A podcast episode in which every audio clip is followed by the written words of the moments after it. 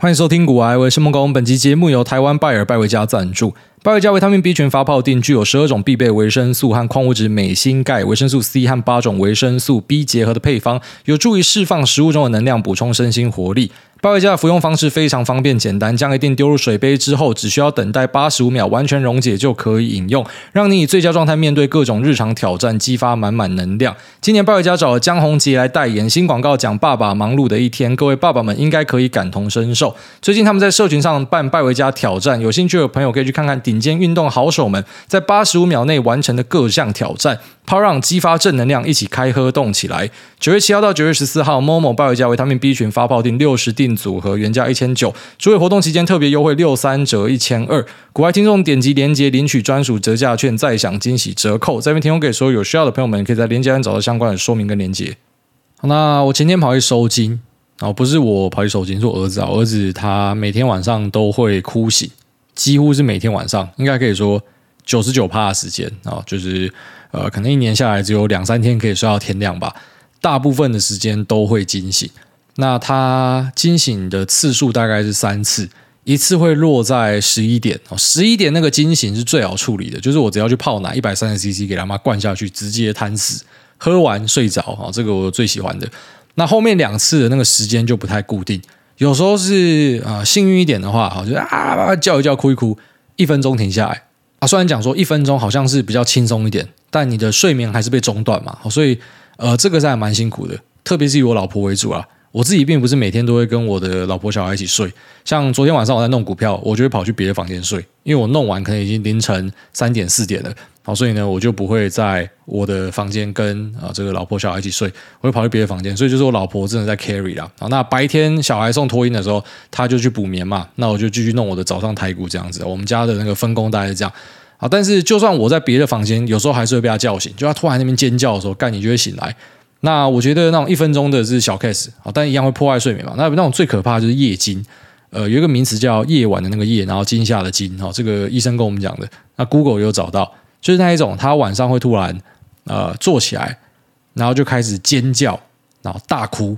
这种东西是你停不下来的，哦，因为他是在那种半梦半醒的状态。严格上来说，我觉得很像是在梦游。所以呢，你是没有办法把他叫醒的，你摇也摇不醒，他就狂叫，你也没有办法哄他。好，可能如果是那种吓醒的，他已经醒来了，你哄一哄，他就会回去睡觉，或者他会安静嘛，他看到你还会笑嘛。好，可是那种半梦游的最可怕，干那有时候一叫他妈半小时以上，很像家里发生命案哦，反正真的非常可怕。那我们也试过各种方法，什么呃肚子。痛啊，所以你给他益生菌啊，或者说那可能是看到太多刺激啦，所以像呃之前会给他看卡通嘛，后来卡通少看一点，哎有改善一天，干嘛隔天继续在那边叫啊、可能是有玩飞高高，那呃太刺激了吓到的，反正我们能够做的东西都做过了。好像有些听众会看到我的 Instagram 什么会跟我讲一些他们的意见，好，其实你们讲意见我几乎都做过。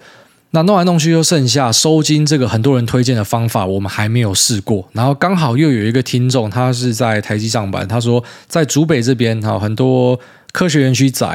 这种新手爸妈，他们如果说小朋友睡不好什么，他们都去找一个呃隐身在中药店里面的收金行啊。他说这个是被呃中药店给耽误的一个收金大师，然后我们去找他处理。啊，其实很多家长看完之后都说真的很有效，这样，所以说你要不要试看看？反正你已经走投无路了嘛。我想说，好啦，试看看啦。那我自己是不太相信这样子的东西啊。最主要就是我比较相信这种呃科学跟数据可以佐证的东西。虽然我自己很明确知道说，可能几百年前你跟人家讲说地球是圆的，然后公转自转，你就是异端嘛，你就是。啊，不科学嘛，你会被教会处理嘛？就后来证明你是对的，或者说，呃，可能现在我们觉得收金是不科学的东西，但搞不好二十年后证明说收金其实是催眠术的一种，所以它是有效的哦之类的啦。所以虽然呃不太相信这种跟科学。打不上边的东西，但还是会觉得，反正今天走投无路试看看这样。那我老婆她的想法是比较不一样，她并不是什么科学肥宅，她单纯就是因为他们家里非常笃信宗教跟民俗相关的东西，所以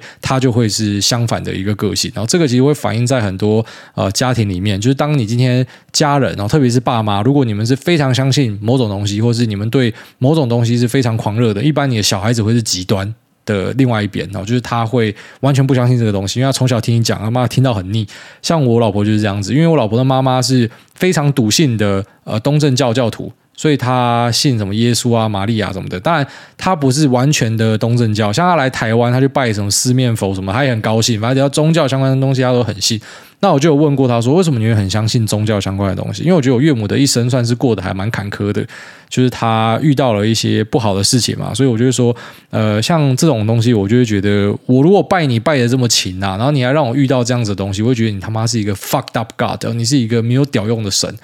那但是我岳母就是比较正向啊，这个是上帝给我的考验，就让我听我觉得很好笑的东西。难怪我老婆每次听到都会白眼之类的。但是我跟我岳母聊过了，好像他就跟我讲说，他之所以很相信的，是因为他有遇到一些事情。有一个故事还蛮经典的，我们就长话短说，大概提一下。反正就是在摩尔多瓦这边，他们有巫毒术。我以为只有在什么大溪地还是什么纽奥良之类的哦，有什么黑人巫毒术，就没想到在摩尔多瓦这种欧洲地方哦，也有巫毒术。那他有一个巫毒师傅很厉害，然后这个巫毒师傅呢，什么都可以做。像是有人要破坏别人的婚姻关系，然后那种小三要破坏人家关系，你给他钱够多啊，你去找他的什么，然后正宫之前穿过的。结婚的白袍，好，那这个白袍呢，剪下一个角，然后去给他做法做一做，干，马上离婚，好，然后不然就是什么，呃，你要去诅咒你的仇人，然后你就去挖他家祖坟，拿那个土回去给他做一做法，马上他们家要出事情，反正这种很夸张的事情。然后之后他也是听朋友介绍，所以呢，他那时候刚好跟他当时的男朋友已经呃这种貌合神离，准备要要分手，但是他不想要，所以他希望说这个呃巫毒师傅可以帮忙他，那我们就做了法。啊，做完之后呢，他去找这个男生。这个男生本来已经不想屌他，都没有讲话，已经多久没有讲话这样子。结果没有想到，他一看到我岳母，直接下跪痛哭、道歉求饶，然后外加希望可以马上嫁给他。所以我岳母就说：“干，他第一次看到这种很夸张的事情。”那这个男的是一个非常有钱的呃以色列裔摩洛哥人，好，在摩洛哥这边很有名。那这个男的就要娶她，但是因为他是信呃。这个犹太教的，那我岳母的说法是这样，因为我对宗教不熟啊，所以都是转述啊。我岳母的说法是这样，就是她如果要嫁给他的话，她也要去信犹太教。那犹太教不是说我说信就信哦，就是你要跟着去以色列，然后生活一段时间，你要去学他们的什么经文还是什么的，那需要花上几年的时间，你才可以转化成为啊、这个犹太教的人，然后你才可以嫁给他。所以呢，他听到这件事情，他是愿意牺牲的，好吧？那我就跟你去信。我们要先去见那个 Rabbi，好，就是他们犹太教里面那种啊地位非常崇高的，类似什么祭司之类的存在，叫做 Rabbi，好，先见这个 Rabbi。那他带我岳母看到那个 Rabbi 的时候呢，Rabbi 马上眉头一皱：“你被施法了，你被这个女的施法。”啊，当然后面发生的故事也是很很曲折离奇，反正总之就是这个 Rabbi 可以马上看得出来说他有施法，然后外加那个巫毒的师傅什么的，所以我岳母就是因为这样子非常相信这样子的东西，那就搞到我老婆就非常不相信。而且他们家最夸张的还不是这个，他们最夸张的是保姆，保姆是一个乌克兰人，这个乌克兰人夸张到什么程度？我送小朋友 Baby Yoda 的玩偶，然后这 Baby Yoda 玩偶呢玩一玩就不见了，然后后来发现说哦，在保姆的床底下拿出来玩一玩，又两天又不见。然后就想说，为什么一直不见？这是在保姆的衣柜里面找到，气到跑去跟妈妈告状，妈妈跑去质疑他，为什么你要把小朋友的这个呃 Baby Yoda 给藏起来？哦，因为那个是 Diablo。那个是恶魔，因为它是绿色的，然后它有长长的耳朵，它有呃这个像爪子般的手，所以它是恶魔，要把它藏起来。然后他是那种信上帝信到，就是今天我岳母送他东西，他不会跟我岳母说谢谢，他会跟上帝说谢谢，因为是上帝派我岳母来送他东西。如果今天腿断掉送医，他不会跟医生说谢谢，把我腿治好，他是谢谢上帝把医生送来，然后把我的腿治好。这种最夸张，反正因为我老婆看了很多这样的东西之后，她就完全不信。好，但我们两个就是他妈就走投无路，就还是去了。然后我们目前实验下来呢，这个第一天没效啊，第一天没效。我本来还在那边脸书上破一个抒情文说，说啊这种啊迷信的东西啊，我管他嘞，反正如果他真的有效的话，干嘛？台湾的民俗疗法多一个支持者就是我本人。一个小时之后，我小孩开始哭醒，然后本来我剖文的时候是哎，干今天特别安静，想说哎真的有效，然后直接哭醒。那今天第二天呐，好，理论上那个东西弄下去之后，就他在你额头上面画符啦，然后吹个两下。啊，理论上是二十四小时不要动它之后，然后会效果卓越，所以就是呃，在今天会发生。那我们就来看一下这个效果怎么样。如果有效，再跟大家分享哦，说不定就从此救了大家。那就来进入今天节目主题，然后跟大家聊一下二零二二年的 Q 四到二零二三年有什么样的想法、意见啊，布局的机会、隐忧等等的哈，就一个比较总览的分析，跟大家聊一下自己的一些想法。那今年真的是一个充满挑战的年，然后那现在已经来到了九月，剩下一个月就第四季，时间真的过很快。我一直都觉得好像过去三年时间被干走的感觉。二零二零、二零二一、二零二二，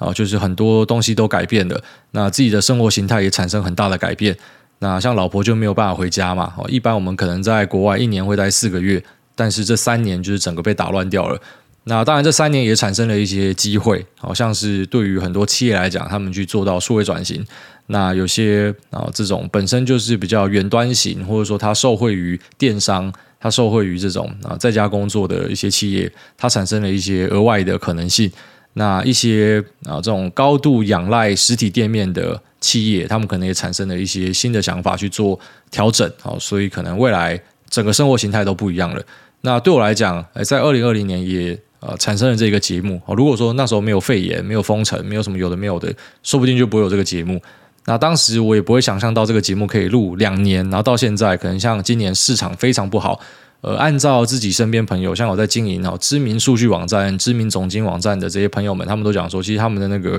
呃订阅数量啊，或者说观众的数量都会随着指数去做变化，很好玩哦。就是指数很好的时候，就很多人会看股票，但是指数不好的时候，就没有人要看股票了。可是这其实是你应该要做相反才对。指数好的时候，不代表你就是啊完全不要看股票，可是你应该不要这么的狂热啊，你要开始小心。那指数不好的时候呢，你应该是开始要找机会，特别是对于年轻人来讲，如果说这个指数一辈子都不会跌的话，你一辈子没有翻身的机会，那跟房价有点像啊。然后如果说房价一辈子都撑在那的话，你一辈子不会有翻身的机会。那可是下跌的时候，可能很多人还是会感受到恐慌，那这我完全可以理解，就有点类似说，你今天进去买股票，干你买了就是每天在跌嘛。那偶尔会有一个大反弹，然后之后继续跌，所以对你来说，好像就是我钱放进去，它就一直在贬损。那我到底要买这个东西干嘛？啊，那反而是那种就是持续上涨的市场，大家会很愿意投入嘛。我买了之后，我的这个股票就是一直涨，我资产就是上升，很舒服，越投越多这样。那只是问题是有没有办法把它守下来？很多人在这个上涨的过程之中加一些杠或什么的，那个就守不下来。那就算没有加杠的，他可能前面啊看这个上涨很舒服，一直加一直加加加，突然一个反转，所有的东西套在上面，他可能也觉得不舒服了，就把它砍掉。那这就是在二零二零年肺炎，然后像今年这个修正，其实应该是很多什么纯股族啊、指数族啊，甚至是那种股债配置族都受不了，都砍出去。为什么股债配置族也会砍出去？因为今年是。呃，算是蛮特别，而且是蛮严重的一个股债双杀年，所以你的债券是起不到什么保护的效果啊，所以很多人就开始怀疑说，自己在做的事情是对还是错？我存股是对还是错？我存指数是对还是错？我的股债配置是对还是错？还是我他妈本身在家炒股到底是对还是错？那也确实身边有很多朋友跑去上班了，哦，这应该是这十几年来最多人回去上班的一年。就是这种全职仔也做不下去了，那是一个充满挑战的年。然后一些交易室的长辈，那一些交易室的朋友都有分享哦，就是除了少数，他因为做很短线的，所以对他来说没有什么太大影响。可是其实那种你资金到一个量体，你一定都有长线部位啦。那这些呃长线部位呢，在这种状况之下都不会太舒服，我就会觉得说啊，今年真的是比较困难一点。那有些长辈也提到说，是比金融海啸还难的啦。金融海啸你是知道外面就很烂嘛，所以那时候你唯一的一个。呃，要决定要考虑的东西，只是我要找什么东西空，那有没有券啊？这是大家要烦恼的。可是今年就是一个比较混杂的讯号。那当然，我们进展到现在已经啊第三季了，可能已经开始越变越明，就你就知道说啊，其实真的是有不好的东西出来哈。就是在前面可能还看不太出来，那这边可能大家会想说，你看嘛，这个股价就是提早半年反应或什么的。我觉得今年算是比较特别啊，但我们理论上都会这样说。可是呃，今年的那个反转算是非常的快。那这个反转，有些人是觉得在二零二一年就应该发生，或者是二零二零年的年底就要发生。但其实这个股市就是涨嘛，所以其实有一件很重要的东西叫 timing，就是你今天如果在错的时间去做一个在可能未来看起来是对的事情，你一样是赔钱。好，你在二零二零年就哦可能会 overbooking，然后就开空的，你就是被嘎了两年，这两年你就很不舒服，应该是毕业了。好，如果说你那时候就开空，一定就是毕业了。所以那个时间点很重要。那我们要去抓这个时间点，坦白讲办不到，很困难。哦，这个真的是大家要经历过才会学到，所以有时候你看一些讨论区论坛，大家那边菜鸡互啄，比如说谁预测比较准，你就知道这些就低能啊。然后那种你在市场待够久，你根本不会去比说什么谁预测比较准啊，谁报牌比较准，那个是没有什么太大意义的啦。哦，就是你要讲预测的话，那我就问你，为什么联总会没有预测到通膨是会持续的？为什么他们讲说通膨是暂时的？你觉得联准会那些是浆糊吗？那些都是很顶尖的金融人才，他们是商界、学界、官界的，或者说官商界的、官学界的，哦，都是那种最强的人，他们都没有办法预测到这样子的东西。然后在去年，其实全部机构都是看啊、呃，标普今年是五千点，全部清一色啊、就是五千五啊，五千一，反正都是喊五千多。那今年是这样，今年加三千多点嘛，那他们全部都下修到三千点，所以世界是会动态调整的啊，就是有很多东西不会像大家想象的，跟人生一样啊，我们做很多规划，大多数规划都是白日梦，都不会发生啊，然后那种呃真的会发生的事情，很多都是你意想不到的事情，所以真的是墨菲定律啊，那种 whatever could happen will happen，所以我们都是要去做好那种啊随时会遇到很不好事情的打算。这也是为什么我一直跟大家鼓吹说，干你不要去做什么存股啦，真的要存股的话，要弄个配置啦，哦，不要说什么只存一两只，你怎么知道你这个东西十年后还在？因为你存股的这个时间轴是会拉很长的，你总不会希望说你存了一辈子，然后周边这东西干就没了吧？好，所以真的硬要存的话，指数，好，存指数，存全球市场，那这可能比较适合大家。但你存一只个股嘛，特别是我最近开始看到脸书很多广告打到我这边哈，就是去鼓吹存股的一些课程，我点进去，妈看得不得了。哇靠！这个课程的呃收费再加人数乘起来千万诶，那些内容其实是我们 Q&A 一题就可以回答完的，现在就是很基本的概念，然后以及这些概念，尤其是积非城市，它其实错的概念，只是你可能在取样上啊，我看过去五年 OK 啊，这个这个东西成立的，过去十年是成立的，可是你不会只活五年十年，在股票市场不会只待这样，所以。当然，我们没有办法找到一个必胜的方法，只是有些心态上的东西真的是不能够乱推广。好像是存指数，我觉得 OK，因为指数会太弱留强。可是存个股，特别是存单一族群的某一只个股，然后或者说我只存单一族群的两只个股，可是这个东西都会改变的。好，在台股最疯狂的那段时间，有些外资称台湾人是这个 ROG 啊，Republic of Gamblers，就那种国泰炒到一两千的时候，你知道那时候的台指的，然后那个电子股的占比呢是个位数的。然后到现在，电子股是我们台股的大宗。然后那当时的，然后那些金融股现在就是很便宜的状况嘛。然后就跟当时比起来，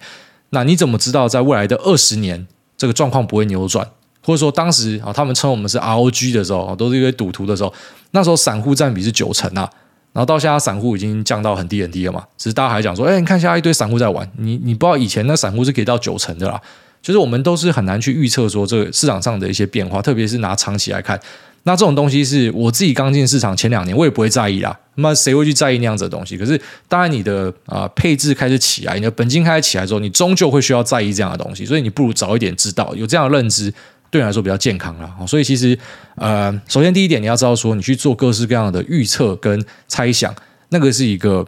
类似那种投篮的左手啊。很多人是右撇子的话，它是一个辅助，让你大概有。对未来的一个认知跟想象，所以真的发生的时候，你会知道说，哎，好可以怎么样，坏可以怎么样。可是不代表说一定会那样发展，因为如果说当你今天很笃信你的预测一定会那样发展，你可能就会去做重压。那重压一般就是大多数人受伤的一个主因。那我会受伤，会因为某只标的受重伤了，就是因为你压很大嘛。那其实正常来说，你不应该这样做啊，因为你如果说去做压大，你都是有翻车的机会。所以其实。在今年算是给大家一个当头棒喝，包括我自己，我觉得今年是让我自己变得更谦逊的一年哦，因为过去两年真的就是翻再翻，所以真的觉得自己很屌。啊，干，看我又会分析哦，又会做股票，然后跟大家分享啊股票的节目，还有人要听哦，然后收听人数是创新高。当然，在过去两年，虽然我嘴巴上不会一直跟大家讲说看我多屌，我很屌这样，可当然心里面会觉得嗯蛮踏实的。然后在今年就是觉得，嗯，真的要谦虚一点，做人真的要谦虚一点。就今年是一个不容易的年呐。如果说转换的不够快，那没有去锁 long show 或是呃在配置上，然后如果有一些呃怎么讲不太正确的调整的话，在今年可能都会受到很大的打击。所以，虽然今年我觉得不是一个好年，但至少是可以活下去的一年。哦，如果说没有弄好，其实有些人他真的会在。呃，这种可能逆风的状况之下，说不定两年之后回头看根本没什么，可是当下就不见了。今年是很多全职交易人毕业回去上班的一年，所以呃，真的是很困难，然后充满各式各样的挑战哦。也希望大家可以去顺利的度过这一年。那明年的部分呢，其实当然没有人知道一定会怎么样，可是大致上用数据看哦，一般很差的年后面会是一个不错的年，那很好的年后面可能就是一个不太好的年哦。就是指数它有一个 mean reversion 均值回归的特性在。当然，我们不敢讲说啊，今年差，明年就一定好，因为搞不好明年也很差，但是后年可能就会不错。反正就是说，在谷底之后，就会看到柳暗花明又一村啊。那今天如果是狂喜之后，可能就会看到一个这种比较大的回吐。好，那像我自己在二零二一年的时候，我可能会假设这个回吐会发生在二零二三年，我绝对不会在二零二二年。当时会这样想。那只是没有想到它是发生在二零二二年哦，这种时间轴要抓很困难。但是大致上你可以知道说，指数有一个呃 mean reversion 的一个特性，所以啊、不要在行情不太好的时候去放弃你的配置。哦，就是你宁愿在行情好的时候出场，我再也不要玩股票了。可是不要在行情不好的时候去做一些很奇怪的事情，因为呃，这个道理很简单。如果今天是讲房地产，大家可能比较可以去融会贯通。可是房地产，我相信在台湾，假设有朝一日开崩的时候，你要知道，崩的时候一定都是坏消息啊。它不会是什么啊，现在大家都想要买房嘛，那状况都很好，然后房价突然崩给你看，不会是这样。一般崩的时候，可能就是啊，台海危机，哦，中共真的就是一副要打来了，他已经在太平岛旁边做军演了，他在金门旁边。他不是只飞无人机，他甚至是直接什么水鬼摸上来之类的。一般这时候你才会看到价格修正，就跟股票市场一样，一定要有很坏的消息才会修正。可是真的修正的时候，没有人敢买，然后那一样的道理啊。所以呃，在每次我们进入到一个新的牛市的时候，你要知道说，当时然后那些可以买便宜的人，其实他们的那个蛋蛋都是很大的啦，他并不是什么傻子或什么的，没有人是真正的笨蛋。那在接下来呢，可以很明确的讲说，HPC 跟车用啊，这个多军堡垒会不见。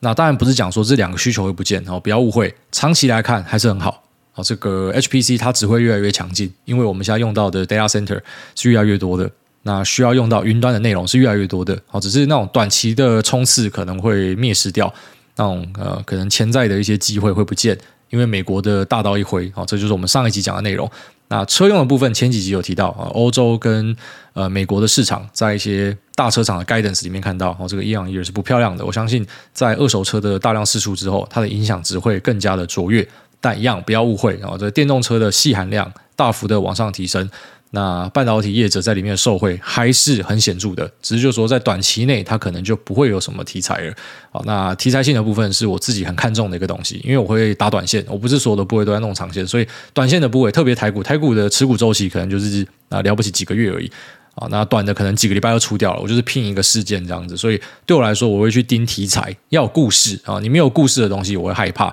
那车用的故事可能就剩下中国的补贴，然后这个补贴真的会帮到很大的忙。但是呃，除了中国市场之外，其他市场我们都会看到一个呃负的 year year 啊。中国可能是 flat，或是甚至有一点点成长，但是我相信这个补贴也会在后面告一个段落。那现在可能大家还是看到 IDM 传来涨价的消息，好，但我相信之后的交期会非常显著加速的去呃。缩短，也就是说，你以前买车子，他会去拆你的零件嘛？啊，今天这个可能没有脚刹车哦，今天可能呃车上的某一个什么导航被拆掉之类的，就他会拆零件。为什么拆零件？因为那叫不到半导体的料嘛。然后现在开始，你应该会显著的看到这个车子的零件都会是齐的啦。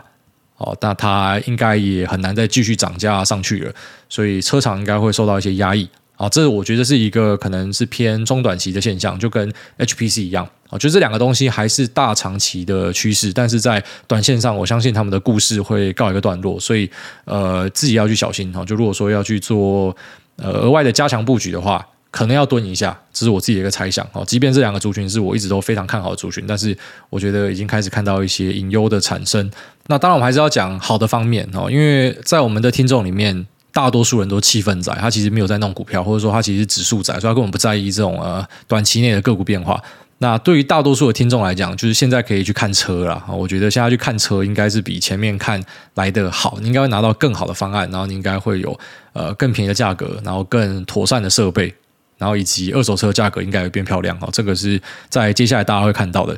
那一样，这是比较大胆的预测啊，就跟那时候可能讲说这个显卡价格会一路往下一样，所以我希望自己会帮到大家，但是未必啊，反正你就多去问嘛，就跟你的业务沟通一下。那你的业务可能一开始就跟你讲说啊，这个价格现在硬啊，没有办法啊，你不要别人都要啊，但是我相信这个会很快的扭转哦，所以你就稍微等一下，有一点耐心，应该可以呃产生一些机会。那再一些比较小的次族群啊，网通的部分，然后跟工业电脑。这两个我觉得我自己都是喊太早了，就是呃怎么讲？你很显而易见可以在供应链上面看到说它是在呃供应链今天没有卡货的话的一个受惠，只是没有想到它会拖到呃可能近期才开始去反应作动嘛。那网通的部分隐忧就是在呃欧元的营收部分，因为蛮多是出货给欧洲电信商哦，这些会吃汇损。然后再来就是呃美国的电信商有注意到库存的数量往上拉了，所以它是复苏的最后一棒，它可能也是修正的最后一棒之一哦。我觉得。网通部分自己也要稍微看一下，那网通的题材可能会聚焦在 O-RAN 白牌的呃这些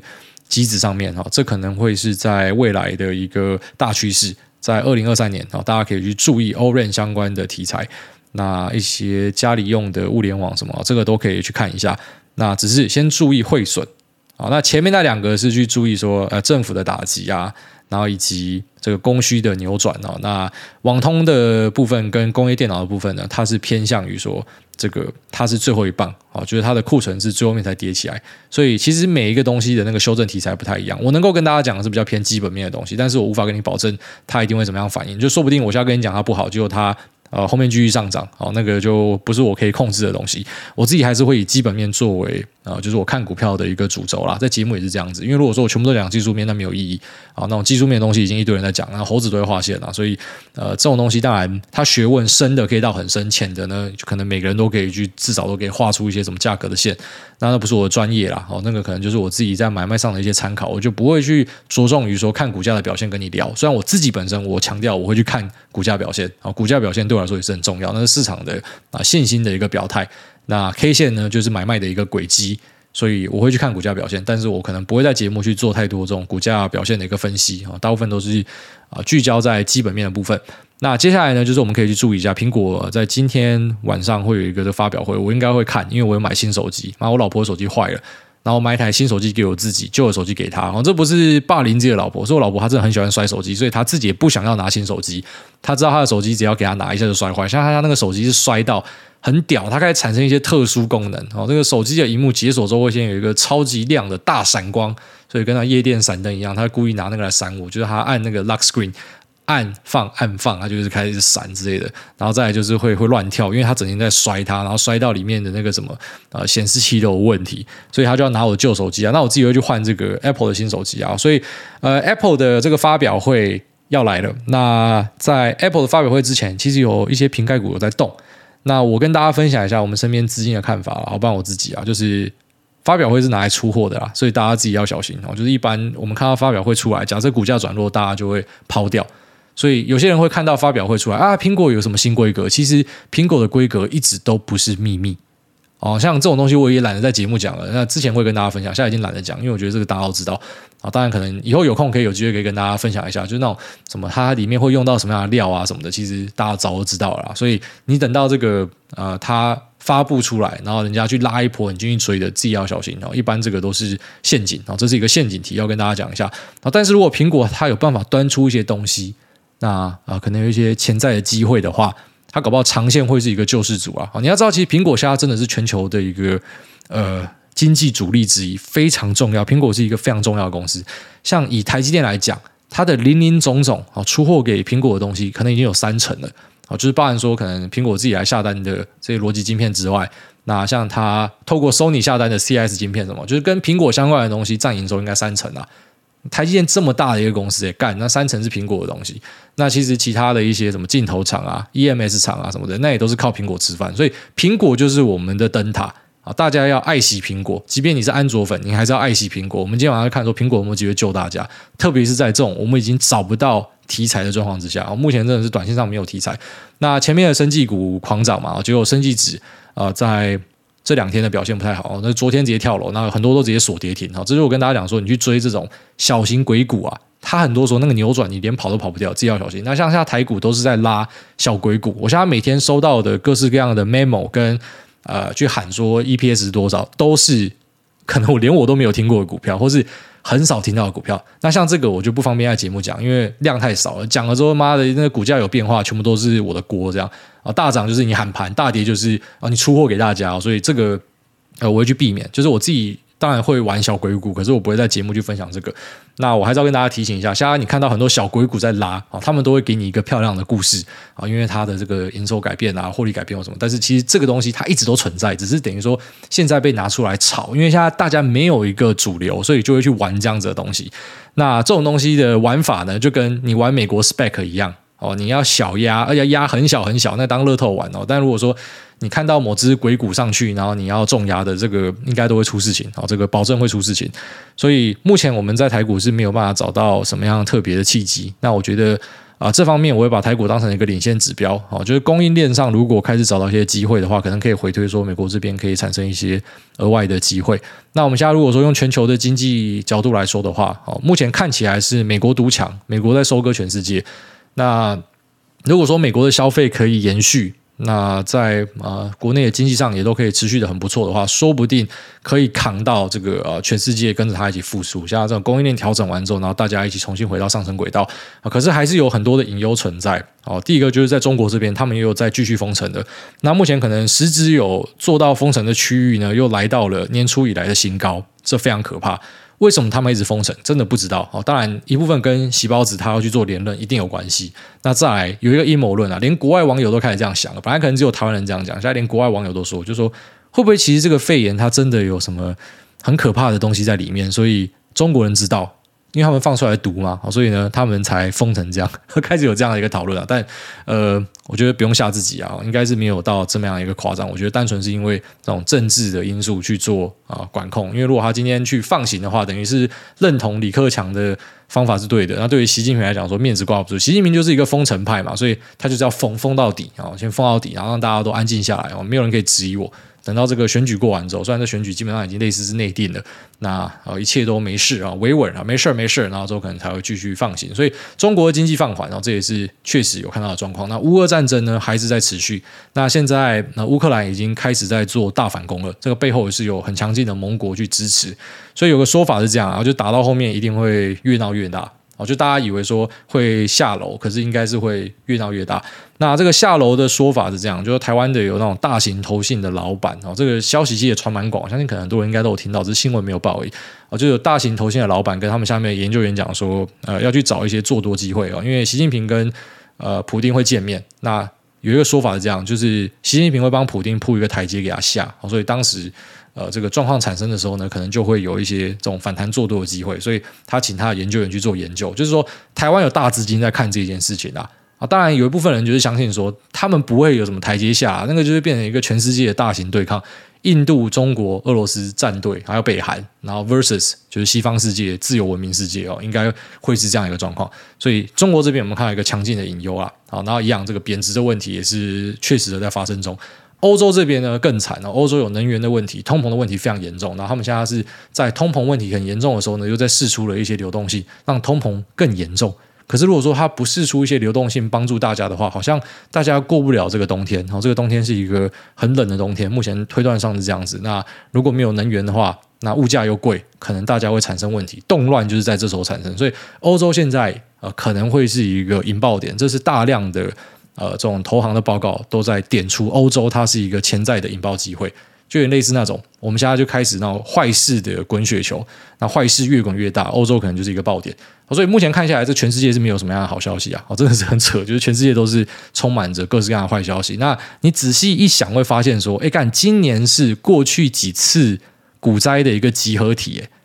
哦，就是可能在一一二年是欧债危机嘛，一五年是人民币危机嘛，一八年是。呃，贸易战外加库存过高去库存嘛，二零年是肺炎，今年刚好全中，就是欧洲的这个问题有出现，中国的问题有出现，供应链问题也有出现，然后库存过高又出现，然后贸易战二点零，哦，HPC 的一个战争出现，肺炎还是余威仍在，因为中国又再次的去做封锁，所以对供应链来说又是去做卡关，然后外加这个通膨的状况又在更加的严重，就是它要把它压下来，就就是你在供应端这边一直卡它。好，所以在消费端这边，Fed 能做的东西也没有太多了。你就发现说，干他妈今年是把过去几年的坏消息全部拉在一年去爆炸了。好，那讲完了这么多坏消息之后，当然啊不免俗的，因为我自己是比较属于乐观派，所以跟大家讲一些我自己的看法。好，就是我们现在分析完，就是明年目前我们是看不到什么样的特别题材，但我们节目是。啊，一周更两次啦，所以当然我今天找到机会，我觉得赶快来跟大家分享。可是目前就是找不到什么样的机会。好，很多在做交易的朋友现在都是保持 idle 的状态，我看不懂就不要做，放着放着不会乱赔钱。那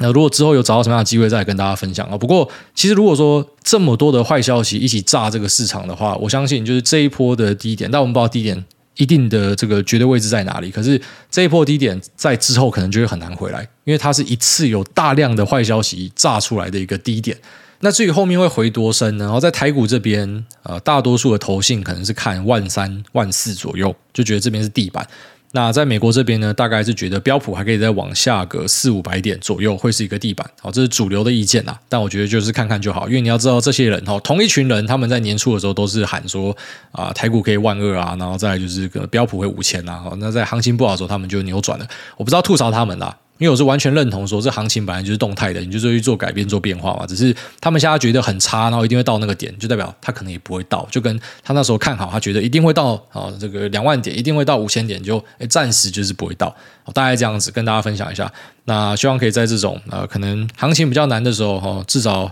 办到一个陪伴大家的作用。好，那接下来我们进入 Q&A 部分，第一位 Cash。等于 trash。他说第二次留言，艾大您好，想请问艾大在熊市反弹的时候是如何操作的？因为小弟在进入熊市时和艾大一样，也是满手仔，利用策略是汰弱留强，将大部分成长股都换到价值股。但前阵子反弹绩效仍然是负十二趴。当时听到艾大说绩效回正了，觉得非常佩服。想请问其中的奥义？那另外还是要赞叹一下这个节目真的是太香了，真的会期待每个周三和周六，祝诸位一家平安快乐。好，因为我自己是有在做 long 秀策略，在外加还是有。持续的投入资金啊，那我觉得持续入金的，如果你今天是定期定额在，感受就会很强烈嘛。就是你不用等到反弹到前高，你可能只要反弹到前高的半山腰。如果你是刚加入的。那很快你就回正。那如果你是加入已经一段时间的，你的入金的量当然不会跟你本来在里面本金的量是相当的嘛，它已经是相对少数的，所以呃可能会需要入比较大力一点才可以回到前高。那只是呢，呃入金它会帮助到一点，好，这是一部分。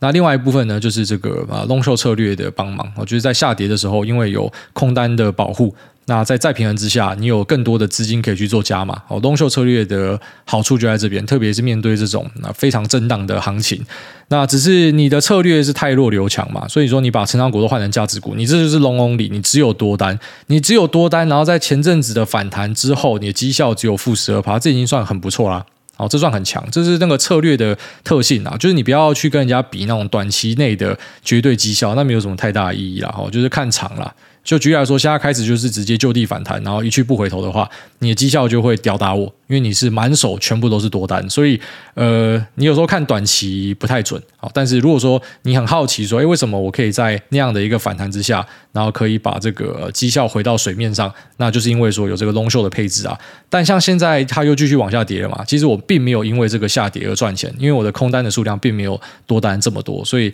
像现在这个呃杀盘哦，这一波杀盘算是杀的蛮狠的。就在前面两个月反弹之后的这个沙盘，那我现在又是再一次的回到水面之下，而且在蛮深的水面之下哈，因为手上的一些主力持股算是跌很多的，好，所以这边大概跟你分享一下，那主要是配置的问题啊。如果你今天也是呃做这种 long short 策略，就是你有多单，然后你去空一些族群的话，你的这个绩效应该会稍微好一点，在短线上会这样，好，但在长线上未必，就是长线上有时候那种傻多仔，他反而是最后的最大赢家。好，就如果说我们相信这种指数长期向上，股票也长期向上的话，它全部都是多单，它短暂的逆风。那可是最后面他还是会把你屌打，好，所以大概是这样，就去参考一下就好。下面这个金价系他说，三十岁的人生迷茫到晚上睡不着。去年前公司解散后，到了外商工作快一年，那目前担任 electrical lead，对我来说，这个是科技业中的传产，技术层面没有太大的挑战跟成长，是不是在臭啊？然后没有在解决 new tech issue，而是在处理 human issue。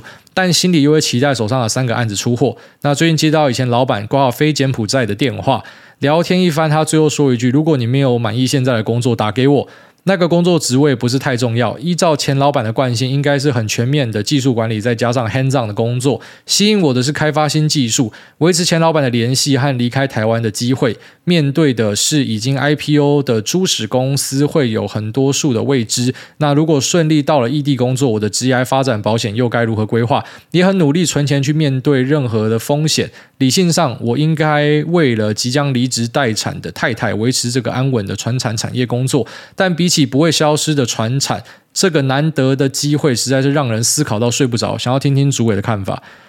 这题很难啊，这题真的很难，因为如果说。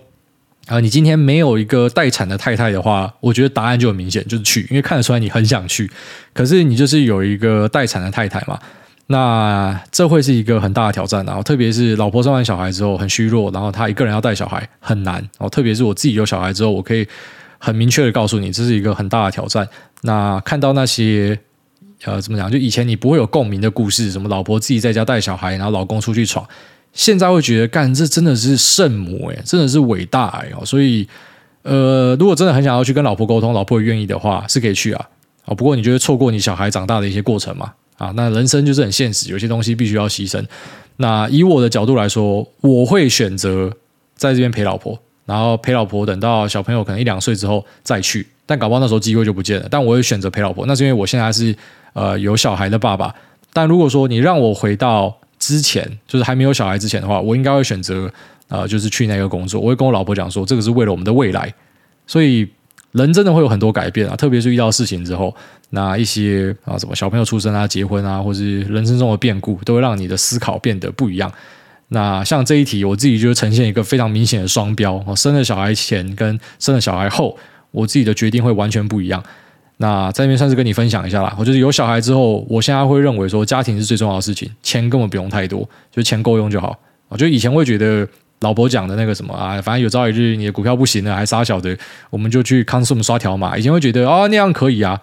那还是心里面会觉得。不行啊，就是虽然我嘴巴上讲可以，可是心理上会觉得啊，还是应该要有自己的事业吧，或什么的。但现在啊，你说现在问我说去那边刷条码，然后度过余生可不可以？我还真的会跟你说可以，就是陪小孩长大是一个很重要的事情，但也很难说啊，就说不定小孩子国中之后开始妈爆改 BWS 玉米须什么烫最大那种穿垮裤。那我觉得悔不当初，干早知道我就做我的事业之类的，就是我觉得很多东西真的会改变，但至少以我现在的角度来说，我会觉得陪家人是最重要的事情啊。好，下面这个蓝色彼岸花他说投资的断舍离，哎，大你好，十年开始定期定额买拉丁美洲基金，那到一九年来到了报酬最高的十六趴，之后就一路跌到熔断的那阵子最惨是到负五十趴。那虽然近一年报酬率一直在负二十五趴到负十五趴徘徊，那这资金也卡了十二年了，每次想要狠下心卖掉转投资到零零五零。但一想到一九年还有加十六趴的报酬，一想到就不甘心。哎，大是怎么养成看错标的就立刻砍掉的决心？那种不甘的心态是如何释怀？那另外近期哎，大一直在爆 Lisa 的料，Lisa 会不会关心你有没有在说她的坏话？好，那个看错标的斩立决的这个心态养成啊，就是受过重伤之后，你在。啊，先我不要唱衰你这个拉丁美洲基金啊，但假设啊，假设你的拉丁美洲基金后面大爆炸，就是新兴市场真的出了一个很大的问题之类的，然后呃，全世界的这种呃非已开发国家集体大爆炸，资产啊、大幅的贬损，然后你把它砍掉之后，你有遇过这样的事情之后，你之后对停损会非常的果决，我觉得那个是练出来的。就是我当然最早不是这样啊，我不是说什么刚进股票市场就是，哎，这个看错停损，然后做的跟行云流水一样。那以前也会凹单啊，但就是因为你知道凹单的后果是怎么样，那个是一个肌肉记忆啦。你知道这样做不舒服，所以有时候你在凹单的时候，啊，你自己想说凹一下，理性上盘一下，觉得嗯可以凹一下。但是呢，当天晚上你就会觉得浑身不舒服，冒冷汗，然后会觉得睡不着，翻来翻去都都觉得哪里怪怪的。然后直到你决定说好，那个凹单的不要乱凹，还是把它砍掉。砍完之后就一觉好眠。你会发现说身体是有记忆的，就是你有一些不好的记忆，它就会让你产生说，你下次遇到同样的这个状况出现的时候，你会汲取你的教训。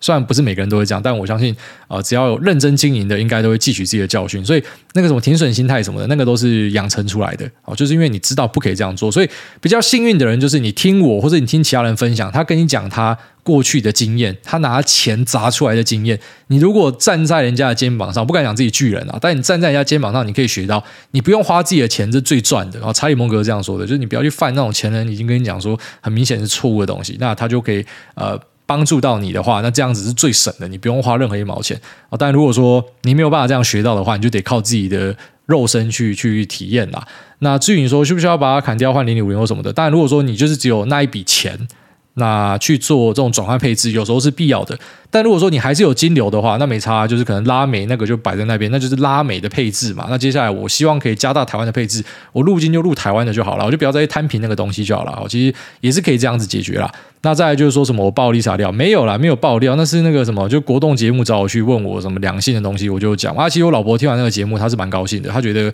呃，就是我。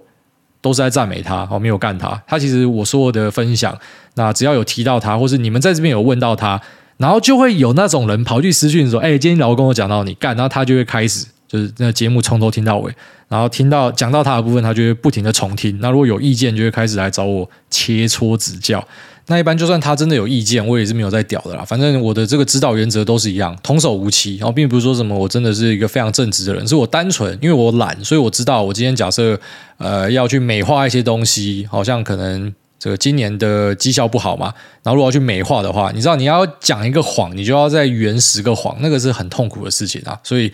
直接坦白讲就好，而且有时候坦白讲会有意外的收获。我后来才发现说，干我那边承认我的失败，我觉得说有些听众可能会吐槽我吧，讲说，哎，你看这个家伙就是嘛干赔钱货或什么的，结果没有想到，哎。在承认自己的这个今年的操作没有很好的时候呢，那反而获得更多的肯定哦，这是我没有想到的。哎，干，原来诚实是真的会有好处的哈，因为一般在股票市场，我们都知道说，呃，台湾的分享都会跟你讲说自己都不会赔钱嘛，自己都最屌哦，台湾华西街屌打美国华尔街哦，台湾人都不会赔钱的。那这样的东西可能在养成自己的信徒上是很有用啦，但我觉得以我们节目的特性呢，哦，就是我坦白的去讲那些东西，对我来说是比较好的。那我也很喜欢这样的一个模式啊，所以像什么老婆的互动什么都是讲实话啊，所以他如果不喜欢，我就跟他讲说，那是你自己要改变哦，不是我要改变。啊，下面这个有脑袋的玩家他说测试一下留言密码，国外你好，一样附上五星吹捧。那记录一下，现在时间是九月五号刚发完薪水的五点十二分，那发言累积一次。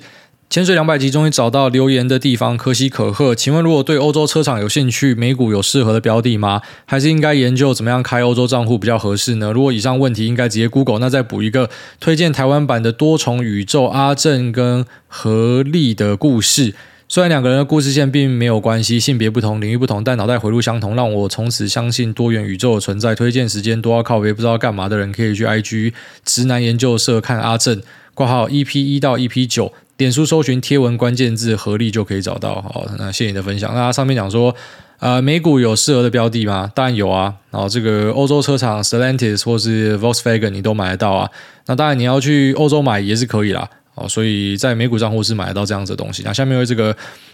Auhm 哦 A U H M，他说国外国外国外国外国外国外国外国外国外，他说国外您好。从您第一次上百灵果节目就开始一路听你的节目到现在，还是个菜鸡。那想请教，如果是挨大的话，在就业上会选择很惯但很敢给薪水的老板挂号，比如三节奖金都给一个月。那但要求假日加班，晚上加班，随时昂扣，还是平常六点下班，老板既不在下班后烦你，更怕你假日没有好好休息。但相对在三节或年终就没有那么大方的老板呢？挂号假定两个老板给的底薪都一样，那再麻烦挨大替小弟指点迷津，谢谢挨大，也祝挨大一家人中秋节快乐。呃，其实老板愿意发薪水这件事情是严重被低估的事情。很多人都觉得说，老板给你钱是应该，可是你后来发现说，大方的老板真的不好找。那些愿意把口袋的钱拿出来多分你的，因为发三节并不是他的义务，他可以给你一千块就好。那可是他选择额外多给你一些，那可能对你比较硬一点，那是他的老板个人的特性啊。不过呢，我觉得愿意给钱的老板是很珍贵的，就你不要觉得说这个是一个什么惯老板，其实光是很愿意给，那他可能就不是一个惯老板啊，即便他很硬。就像可能去马斯克那边上班最硬的啦，好还要加班，还要你什么一定要去上班。现在美国都在 work from home，他邀你一定要回去上班什么，可是还是很多人就觉得说做的很高兴嘛，只要看啦。啊。那一般来说，我会选择钱多的地方啦，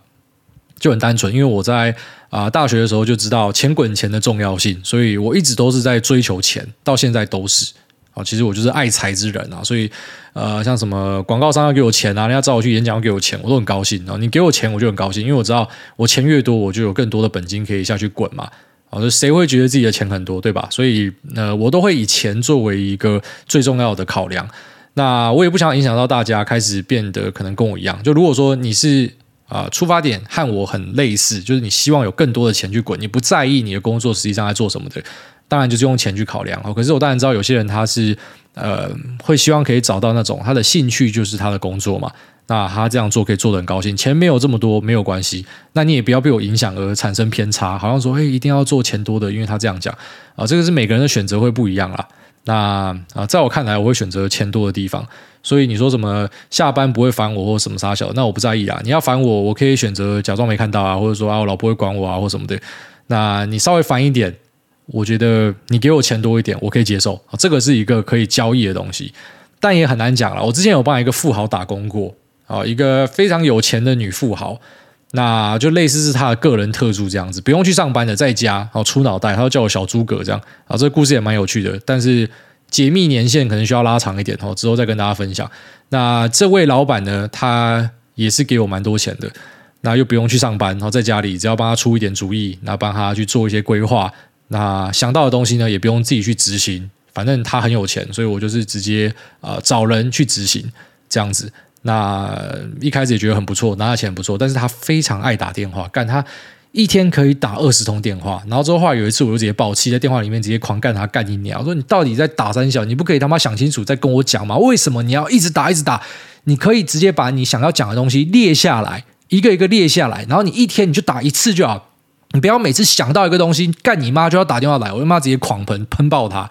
直接把他喷到哭诶、我把老板喷到哭，你知道吗？他说小梦，你怎么可以这样跟我讲话？什么的，然后最后面把我电话挂掉。但是呃，在那之后呢，其实如果你说你现在问我说啊、就是如果说真的遇到一个比较烦的老板，然后他要给我多一点钱，我会接受吗？刚好不会，我真的被吓到了。可是年轻的我会，因为我就是需要这笔钱，所以呃，如同刚刚那个他老婆要生了嘛，然后要不要出去工作一样，那个都会随你的年龄变化，你的答案会变得不一样了。好，那最后一位油条哥他说：“条哥，请教一大，一般台美股公司管理层在对外预估未来成长率的时候，例如每年成长双位数，或是年化成长三十趴，他们讲的是预估成长率是指营收还是获利？挨大会将它列入 four p 的估值参考吗？会将它，然后另。”最近二零二二 Q two 的财报季刚过，除了看到许多营收 EPS 超越偶尔符合偶尔低于预期的文章跟新闻资讯，营收 EPS 的预期资讯我知道可以在 Seeking Alpha、TradingView 或者是 Yahoo Finance 找到。